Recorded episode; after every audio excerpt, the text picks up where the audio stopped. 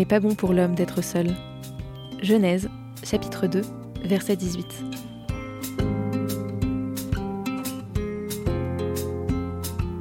Je suis Anna Klarsfeld. Je suis Anna Gourdikian et vous écoutez Ténois le podcast, un podcast qui répond à des questions actuelles à l'aide d'une sagesse millénaire.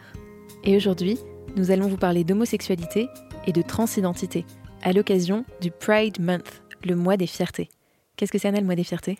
Alors, euh, le mois des fiertés, c'est un mois pendant lequel on célèbre les différentes communautés euh, LGBTQ, et euh, on rappelle le combat pour leurs droits. Alors l'homosexualité, c'est un sujet qui est très tabou dans le judaïsme comme dans bien d'autres traditions et dans encore aujourd'hui la société même occidentale. Donc on va aborder ce sujet avec beaucoup d'humilité en, en, choisissant avant tout de vous présenter la façon dont des rabbins que nous trouvons intéressants l'ont abordé. Et on va commencer par parler d'homosexualité masculine. Et on voulait vous présenter les opinions de deux rabbins qu'on admire beaucoup. Le premier, c'est Steven Greenberg, qui est le premier rabbin orthodoxe à avoir fait son coming out. Et le deuxième, c'est Benny Lau, qui est aussi un rabbin orthodoxe. Donc le premier, Steven Greenberg, qu'est-ce qu'il dit? Donc Stephen Greenberg, dans un article, il se questionne sur les différentes raisons qui pourraient euh, pousser euh, le texte euh, de la Torah à interdire l'homosexualité. Alors l'interdit de l'homosexualité, il est tiré d'un verset du Lévitique dans lequel il est écrit que un homme ne peut pas coucher avec un autre homme de la même manière qu'il couche avec une femme. Et donc Stephen Greenberg se questionne sur les raisons de cet interdit et euh, il en cite plusieurs en essayant de contre-argumenter et d'expliquer pourquoi en fait euh, ces raisons euh, souvent qu'on entend pourraient être complètement démontées. Une des raisons par exemple qu'il cite c'est le fait de ne pas pouvoir procréer lorsque on est en couple avec un homme, que deux hommes sont en couple. Ça contreviendrait au commandement qui nous est fait euh, de croître et de se multiplier. Et euh, il explique en fait que euh, nombreuses personnes qui se marient, soit se marient tardivement, ou alors se marient alors qu'elles sont stériles et qu'elles ne peuvent pas accéder à, à la parentalité.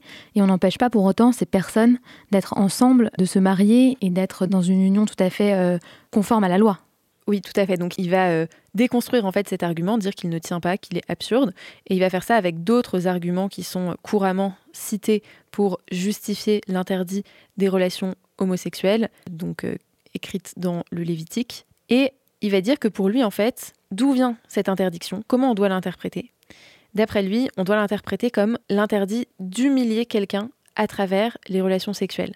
En fait, il explique de façon très intéressante que à l'époque de la Torah, la société, et d'ailleurs on pourrait dire que ça vaut encore aujourd'hui, était une société patriarcale et que dans euh, l'ordre en quelque sorte de valeurs, il y avait tout en haut Dieu, ensuite les hommes, au sens des hommes euh, mâles, et ensuite les femmes.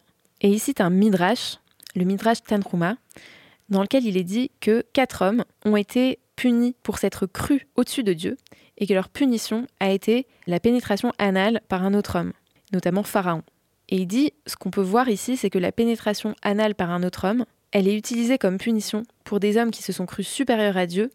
Pourquoi? Parce que du coup, comme ils se sont crus supérieurs, on va les ramener à un niveau inférieur, qui est le niveau de la femme, dans la logique patriarcale. Et comment on va faire ça? En utilisant le sexe pour avoir des relations sexuelles avec eux qui les rendent équivalents à une femme. Donc en fait, Selon Steven Greenberg, qui va se baser sur ce Midrash Tanhuma, l'interdiction des relations homosexuelles entre hommes vient d'une interdiction d'humilier quelqu'un, d'humilier en l'occurrence un homme, ce qui dans le contexte de cette société patriarcale voulait dire l'interdiction de le traiter comme une femme. Et il a cette phrase qui est très parlante à mon sens. Il dit qu'en fait, l'homophobie n'est qu'une petite chambre dans le grand hôtel de la misogynie. C'est-à-dire que ce qui est vraiment mal vu, en fait, ce qui est vraiment vu comme quelque chose de terrible, c'est de traiter un homme comme une femme. Et c'est de là que venait l'interdit de l'homosexualité. Et du coup, de cette interprétation qui euh, voit la cause de l'interdit de l'homosexualité qui est exprimée dans le Lévitique dans l'interdit d'humilier quelqu'un et de le dominer par le sexe, Steven Greenberg va dire que cet interdit, du coup, ne s'applique vraiment pas du tout s'il s'agit d'une relation sexuelle entre hommes consentie et a fortiori avec euh, de l'amour. Alors ensuite, euh, Benilo, dont tu nous as parlé euh, tout à l'heure, Anna, essaie de réfléchir à la manière dont deux hommes pourraient vivre ensemble et comment le judaïsme, en fait, de manière générale, considère le couple. Donc, il estime que dans le couple juif, il y a deux objectifs. Le premier, qui est de croître et de se multiplier, donc de procréer, d'avoir une famille, de fonder une famille. Et le deuxième est de ne pas être seul, parce que dans le récit de la création, on a ces deux choses qui sont commandées à Adam et Ève. La première, c'est euh, il y a le premier récit de création dans lequel on indique à Adam et Ève qu'il faut qu'ils croissent et qu'ils se multiplient. Et dans le deuxième récit de création, le texte nous dit qu'il euh, il n'est pas bon pour l'homme d'être seul et que pour cette raison-là, que euh, Dieu lui crée une compagne en fait. Et Benilo dit que à ce titre, même si les couples homosexuels ne peuvent pas donner lieu à une progéniture, ce qui par ailleurs aujourd'hui peut être mis en question, ils doivent pouvoir être en couple pour cette raison que on a besoin d'affection, on a besoin d'amour, on a besoin d'un compagnon dans la vie et que c'est même la condition pour euh, avoir une santé mentale bonne.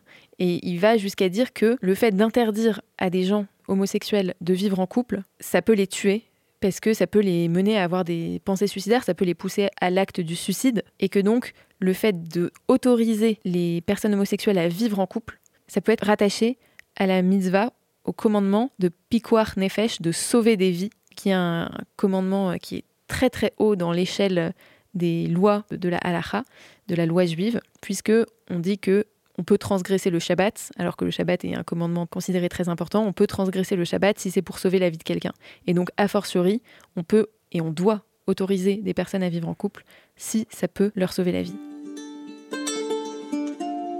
Alors on peut aussi distinguer euh, l'homosexualité masculine et féminine parce que alors si l'homosexualité masculine, enfin l'interdiction de l'acte sexuel entre deux hommes peut trouver une source dans le texte, l'homosexualité féminine quant à elle n'est pas un interdit euh, de la Torah, c'est-à-dire que c'est pas un interdit du texte de la Torah écrite. Dans le Talmud de Jérusalem, on nous parle de deux femmes qui se seraient frottées euh, l'une à l'autre. Et en fait, la conséquence de cet acte sexuel entre deux femmes, ça serait qu'elles ne pourraient pas ensuite épouser un prêtre. Elles ne pourraient pas épouser un Cohen selon Beth Shammai.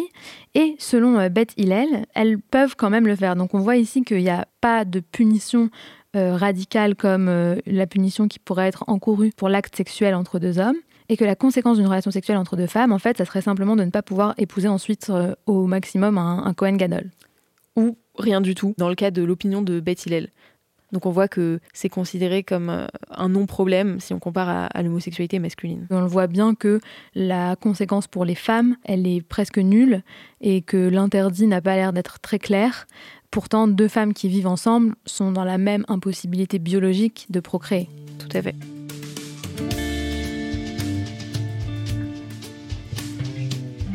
Enfin, après avoir parlé d'homosexualité masculine et féminine, si on se penche sur la question de la transidentité, on a aussi pas mal de sources intéressantes. Alors qu'est-ce qu'on a d'abord dans la Torah? Donc dans le chapitre 1 de la Genèse, au verset 27, le texte nous dit que Dieu créa l'homme à son image, mâle et femelle, il les créa. Ça c'est ce qu'on appelle le premier récit de création, parce qu'ensuite on va nous re-raconter l'histoire un peu différemment à partir de ce récit de création, il y a un midrash, donc une histoire rabbinique, qui nous raconte qu'en fait, l'homme et la femme ont été créés en une seule entité physique, donc comme une seule personne, avec d'un côté la tête de l'homme et de l'autre côté la tête de la femme, et qu'ils ont été ensuite euh, séparés sur le côté, et qu'ils ont été euh, distingués par la main de Dieu, séparés par la main de Dieu.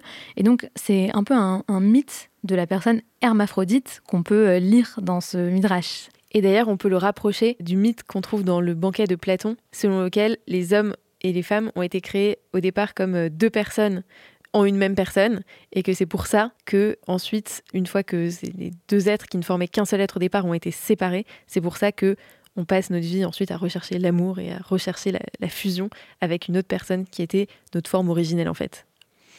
Et cette reconnaissance des hermaphrodites, on la retrouve aussi dans le Talmud, dans la Mishnah Bikurim, donc la loi orale, les rabbins font allusion à ce qu'ils appellent les androgynous, donc euh, en utilisant un terme qui vient du grec, et qui, selon toute vraisemblance, en tout cas c'est la façon dont la plupart des gens lisent ce texte, étaient les personnes nées avec à la fois des organes sexuels masculins et féminins.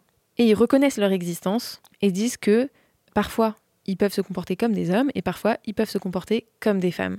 Donc on ne parle pas vraiment ici de transidentité, hein, on parle d'hermaphroditisme, mais en tout cas il y a cette euh, compréhension visible par les rabbins au temps du Talmud, donc quand même très très tôt, enfin dans, dans une histoire très ancienne, que l'identité sexuelle, elle n'est pas bien claire et nette.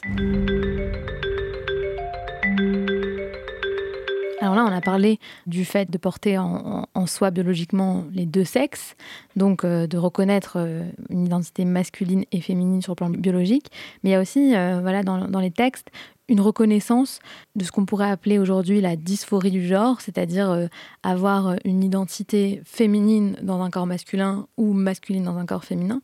Et dans une histoire chassidique du XVIIIe siècle, on nous parle d'Isaac et on nous raconte que, en fait, Isaac est né avec une âme féminine et qu'il aurait été dans ce corps masculin avec cette âme féminine et qu'il aurait acquis l'âme masculine au moment de la ligature d'Isaac.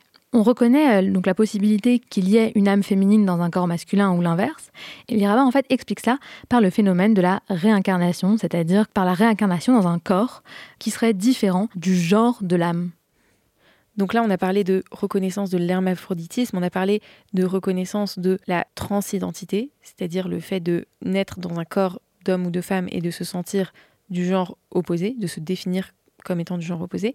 Et enfin, on peut parler de la pratique du travestissement, qui consiste à s'habiller comme une femme quand on est un homme, ou l'inverse, et qui aujourd'hui est une pratique culturelle qui fédère euh, les personnes de communauté euh, LGBTQ, et je pense notamment au show de RuPaul, au, RuPaul's Drag Race, qui aux États-Unis et euh, même en Europe est un, show absolument culte pour euh, les personnes LGBTQ+. Et quid du travestissement donc, puisque c'est également un interdit biblique en fait. Dans le Deutéronome, au chapitre 22, verset 5, il est écrit qu'une femme ne portera pas les vêtements d'homme et qu'un homme ne s'habillera pas avec un manteau de femme. Et ce que va remarquer Abby Stein, qui est une femme trans originaire d'un milieu ultra-orthodoxe à Brooklyn, et qui aujourd'hui est éducatrice sur les questions de la transidentité et du judaïsme notamment. Donc Abby Stein remarque que pour les grands commentateurs, notamment Rashi ou encore euh, Yosef Karo dans le Shulchan Aruch, qui est le plus grand code de halacha, de loi juive, ce qui est interdit, c'est pas le fait de se travestir en soi, c'est le fait de se travestir avec un objectif négatif, comme l'objectif de l'adultère, ou bien pour frauder, pour tromper les gens. Donc pour elle, pour Abby Stein, si ce sont ces raisons qui sont invoquées par les commentateurs pour justifier l'interdiction du travestissement, c'est que le travestissement, pour être plus authentique à la personne euh, qu'on est vraiment, ou encore pour la joie, comme on le fait à Pourim par exemple, et bien ça c'est tout à fait autorisé. Elle est née, comme je disais, dans une communauté ultra-orthodoxe, Haredi, qui ne parle que yiddish à Brooklyn, un peu comme euh, la communauté qu'on voit dans la série Unorthodox. D'ailleurs, elle a travaillé comme consultante pour cette série pour expliquer aux réalisateurs comment les personnes vivent dans ces communautés. Donc elle a grandi dans un, dans un corps d'homme et elle dit qu'elle a toujours su que dès qu'elle a eu euh, une conscience et l'âge de voilà savoir qu'il y avait euh, des hommes et des femmes, elle s'est toujours considérée comme une femme, mais elle était dans un corps d'homme et elle en concevait une immense souffrance. Et en fait, elle était aussi très pieuse et elle s'est dit, ok, ce que je vais faire, c'est que je vais être hyper, hyper pratiquante, si bien qu'à 18 ans, elle a été euh, ordonnée rabbin en tant qu'homme. Elle s'est fiancée à 16 ans avec une femme, elle s'est mariée euh, à 18 ans.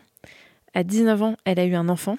Et là, en fait, le fait d'avoir un enfant, ça a été un peu un catalyseur. Elle s'est dit, non mais là c'est pas possible, toute la souffrance que je vis du fait d'avoir euh, une conscience qui ne correspond pas à euh, mon corps et à la façon dont les autres me perçoivent, toute cette souffrance, mon fils va peut-être euh, la voir aussi. Et c'était tellement insupportable, c'était tellement un bouleversement le fait d'avoir un enfant que ça l'a conduite à quitter sa communauté et à faire sa transition. Donc aujourd'hui elle a appris l'anglais, elle étudie à l'université de Columbia, elle est éducatrice juive, elle travaille dans une synagogue à New York elle milite, elle témoigne dans de nombreuses conférences que vous pourrez euh, retrouver sur Internet. Vous pourrez aussi euh, lire l'histoire de sa vie dans le livre qu'elle a sorti il y a un an et demi, je crois, qui s'appelle Becoming Eve, devenir Eve. C'est une histoire qui est très émouvante et très forte à mon avis, donc je vous la conseille.